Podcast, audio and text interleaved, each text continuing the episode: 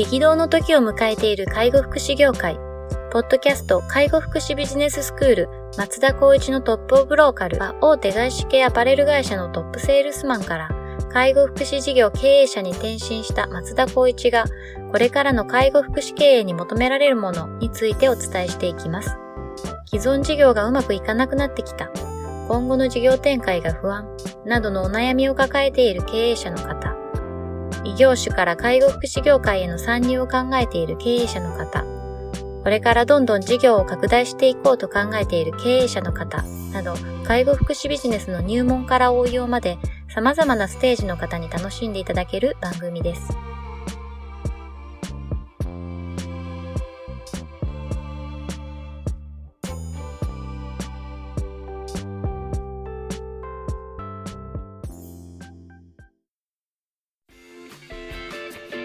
んにちは。ナビゲーターの松本慎二です。ポッドキャスト介護福祉ビジネススクール、松田光一のトップオブローカル。トップオブローカルとは、介護福祉事業において地域に密着し、地域に愛されることで、地域のナンバーワンになることです。松田さん、本日よろしくお願いします。よろしくお願いします。今日はですね、あの、ニュースを取り上げたいというふうに思っております。はい。えっ、ー、と、早速いきます。えっ、ー、と、厚労省は4月から、地域の介護予防の取り組みを推進していく方策を検討する有識者会議を立ち上げます。で市町村が開催する憩いの場の展開、機能強化がメインテーマですサロン、カフェ、健康教室など、そのネーミングも多様な通いの場は、介護保険の総合事業の枠組みの中で開かれていますというところです。厚労省によると、2017年度の時点で実践している市町村は約1500。開催頻度はまちまちだが、えー、と全体の86.5%に上っているというところです。で、運動、体操や認知症予防、趣味活動、会食など内容は幅広いです。で厚労省はこうした会話の場をこれからも大幅に拡充していく方針ですというようなところです。はい、まあ、その、介護予防っていうのは結構介護やってる方に大きなテーマなのかなというふうに思ってるんですけど、まあなかなかそのビジネスとして成立するのが難しいのかなというふうにちょっと思ってまして、はい、まあその現場のそのビジネスとして成立するっていうところと相反する形で厚労省がここを進めようとしているっていうところに結構温度差を感じるんですけど、はい、この辺についてはいかがかなと思います。そうですね。はい、あの、まあ、この4月からっていうのを踏まえてですね、もう前々からそういった部分に着手しているところも企業とか事業所にとってあると思うんですけど、大前提私たち介護福祉を営むものとして考えた場合は、はい、この利益追求っていうところとか、はい、利益を確保するっていう観点からいくと全くもっても皆無ですよね。ですよね。なかなか難しい。難しいですよね。ただ地域貢献するとか、まあ、やっぱりこう国全体で考えた場合はやっぱり予防から未病を防ぐっていうところを考えると必ずやらなきゃいけないことだというふうには思っています。で、あとは、まあ、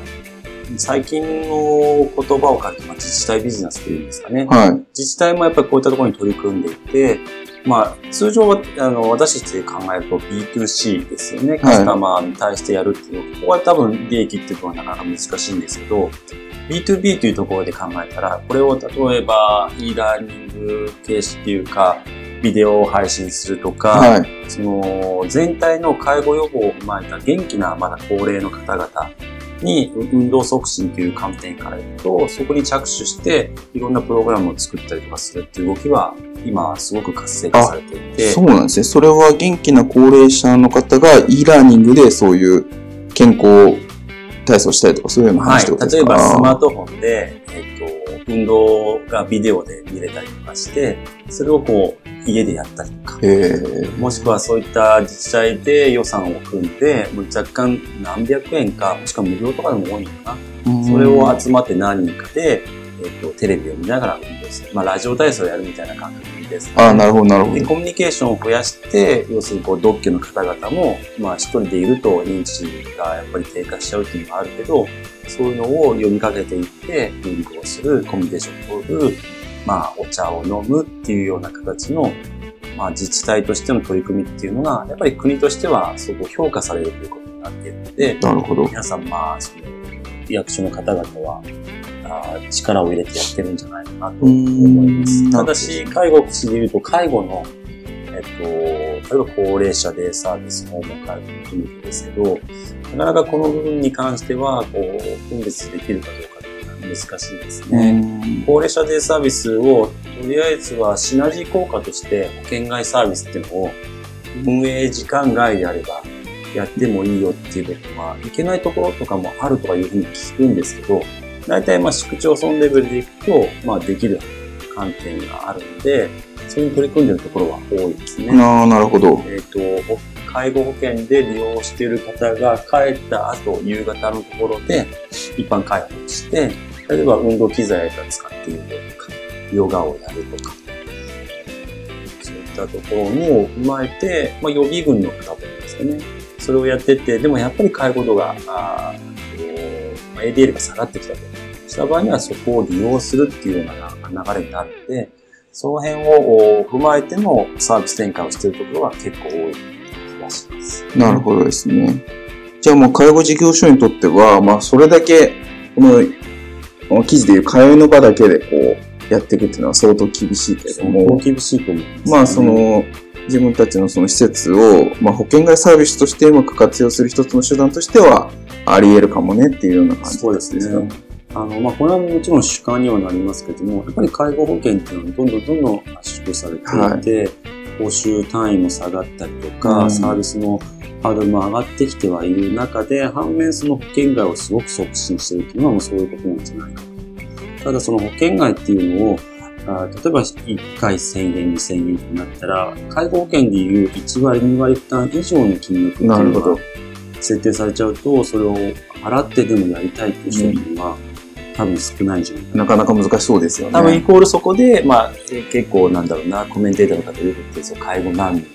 生まれるってそういうところの視点になってるのかなとあ思います。資本力があって、それをこう、なんだろうな、事前事業的にやってくれるっていうところがあれば、もちろんいいですし、あとは自治体がもう特化してそれをやってくれればいいんですけど、なかなかここを踏まえて自分たちがあ事業として展開できるかとまだまだやっぱりこう、法整備とか自分たちの仕組みっていうのを見定めないといけないかもしれないですね。あ、確かにそうですね。そう介護も結構先ほど介護保険の圧縮って話ありましたけど、はいよりこう、重症な方を見なさいっていうような国の方針としてあるじゃないですか。は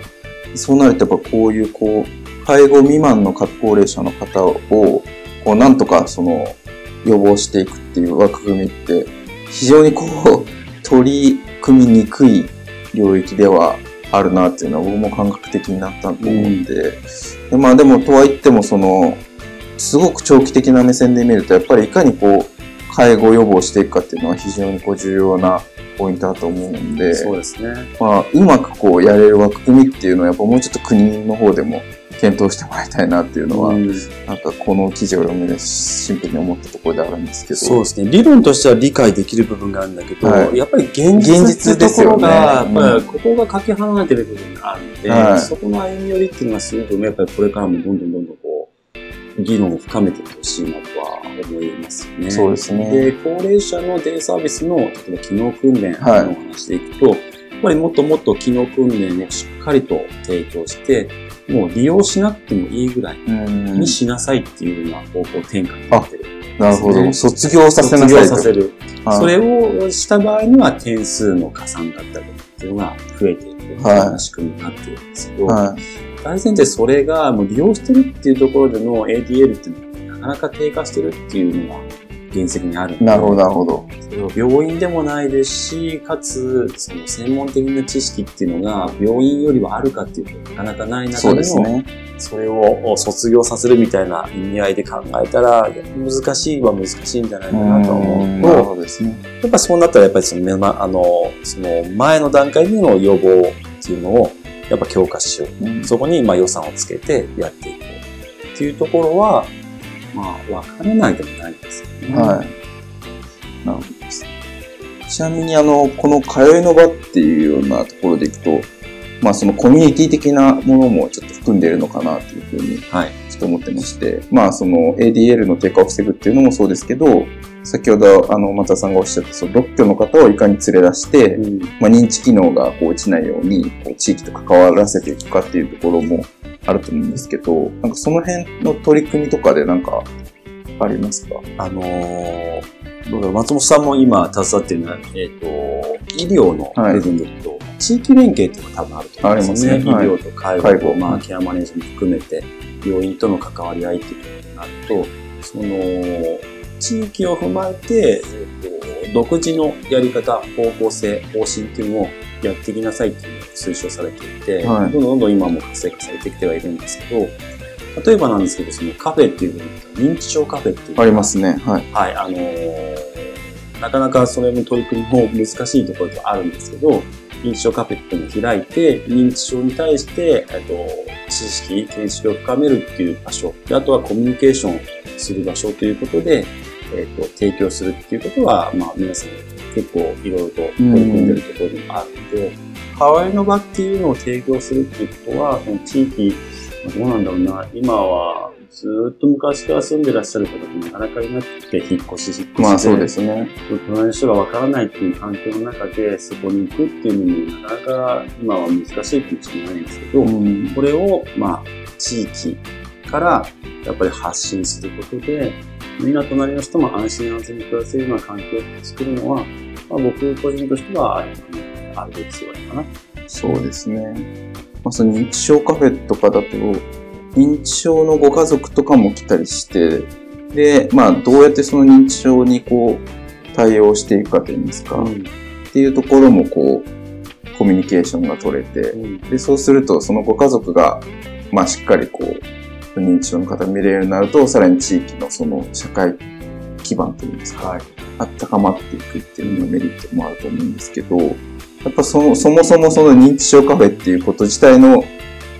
が知られてなかったりとかありますよね、はい、きっと一人で抱えてしまったりとか、ご家族が。弊社も認知症カフェって取り組んでいたんですね。あ、そうなんですね。はい。はい、例えば、えー、事業所の前に上りを出して、はい、で、SNS で、えっと、いつやるかってオープンして、はい、チラシも、その、地域包括とかに渡して、そうですか。はい。やってはいたんですよ。これ地域性なのかわからないんですけど、はい、なかなか、あの、お集めになる方、方は少なくて、ああ、やっぱそうです、ね、はい。ただ来ていただいた方には、必ず認知症とはどういうことかっていうと、まあ、ご自身で認知症かもって悩まれている方もいたりとか、なるほど。ご家族に認知症の方がいるから、どうして取り組んだらいいのか、そういうようなご相談を受けていたですね。はい。で、まあカフェっていう言われてるので、一応飲み物を出しながら、はい、あとはチェックリストみたいなのがあって、あと家でやることによって認知症を防げるとか、はい、そういったところを専門のスタッフがアテンドをしてお話をしてる。なるほど、なるほど。だからそれも一定の役割をも示したとったんで、はい、ちょっとその、種の介護保険サービスというところをやっぱ主軸にしたいということもあって、認知症カフェは、まあ、あの、クローズさせていただいてやるんですけど、はい、今までやってきた中ではそういった部分でご案内させていただきましたね。あの、もちろん私たちがやったのはシナジー効果。ここを知っていただくっていうことと、そうですよね。あとは知識っていう部分を深めてもらうっていうことと、うん、そういったところでお互いのメリットがあるというふうな形で、えー、カフェという月に回かな、やらせていただいてましたね。ああ、そうなんですね。はい、それはもうい、いわゆるその、介護保険っていう枠組みとは全く別の取り組みってことですよね。はい。一応、認知症カフェという部分でオープンしますっていうのを、一応役所に申請をして、はい、で、それで、えー、まあ、OK ですよってなった場合にやるああと、ちょっともう少し何かこう、一定の条件を踏まえれば、備品の部分をちょっと補助してくれば、はい、そういうのもあるんですけど、そね、そこはちょっとうちは、あのー、お願いはしなかったんですけど、なるほど。もう自分たちで一応取り組みしたっていう感じですね。そういうことですね。まあ、その先ほどシナジー効果っていう話もありましたけど、やっぱりそういうことを取り組んでいる事業所っていうこと自体の、の、なんですか、こう、あ、なんですか、認知度というか、うん、っていうのもやっぱ高まりますよね。高まりますね。ただまあそれが、あ例えば、別のスタッフを置くっていうような余裕があればいいんですけど、はい。やっぱその海軍のサービスをやりながら、その中のスタッフをそなるほどの時間に配置をするという形になるあので、ーじゃあ結構人のやりくりとか大変ですよね。もういわゆる持ち出し的な感じでやっちゃうっていうところに、はまあ、だったらやっぱり本業にしっかりと専念しようかっていうところがあることも事実だと思いまあそうですよね。はい。やっぱ、あの、その、それが自治体とのこう温度ギャップというか、うん。だからそういう、こういった、あの、介護予防のことは、もうとにかく役所、例えば区役所とかですね、そこから発信して、そこがやるっていうのが一番いいと思う。まあでもそうですよね。はい、民間でやっちゃうと、ここ大丈夫なのかと思いながら行くか行かないかって判断に鈍ると思うんですけど、はい。まあ、区役所だったりすれば、皆さん間違いなく大丈夫だと思うので、うん。そこにやっぱりこう、寄り合って展開していくっていうのが一番いいんじゃないかなと思いますよね。そうですね。やっぱ自治体主体で基本的には動いてもらって、うんまあ何かこう、サポートでき、民間でもサポートできることがあれば、うんまあそこは当然協力していくけど、はいまあ民間が主体になっていくとどうしても経済性を追求するっていうところが原理原則としてあるので、はい。まあなかなか難しい場面もあるよねっていうことですよね。あのこれからその2025年に向けてどんどん介介護といいますか、高齢者の方が増えてくるので、増えるという反面ですよね。はい。その部分ではハードルも高くなったりとか、はいまあ、ことはあれですよ、締め付けがあったりとか、うんまあ、財源がない財源の問題ですよね。人が増えていって、その介護保険の賄うような財源が捻出できないっていう、この循環ってどうなんだろうかっていそうですね。なかなかまあ難しい社会課題にこう取り組まないといけないっていうところではあると思うんですけど、うんやっぱどうしてもその矛盾をいかにうまくこう解消するかっていうところが多分、国の腕の見せ所なのかなと思う。そうですあと、国の腕の見せ所もそうなんですけど、私たちはこれを選定してるっていうことはなんですよね。そうすると、決まったことに対して私たちはその制度にのってやるということになって、い。はい。まあ、文句を言ってても始まらないそうですねっていうところですね。はいそのその中で、いかにどういうふうにやりくりができるかっていうことを深掘っていくというのが大前提の毎日の課題ですね。なるほど。わかりました。はい。じゃあ本日は以上とさせていただきます。ありがとうございました。はい、ありがとうございました。ポッドキャスト介護福祉ビジネススクール松田光一のトップオブローカル番組では介護福祉サービスに関するご質問を当番組の専用ウェブサイトより募集しております番組 URL よりサイトへアクセスし質問のバナーから所定のフォームへ入力の上送信をお願いします。URL は http コロンスラッシュスラッシュ tol.sense かっこセンスハイフン world かっこワールド .com かっこコムになります。皆様のご質問をお待ちしております。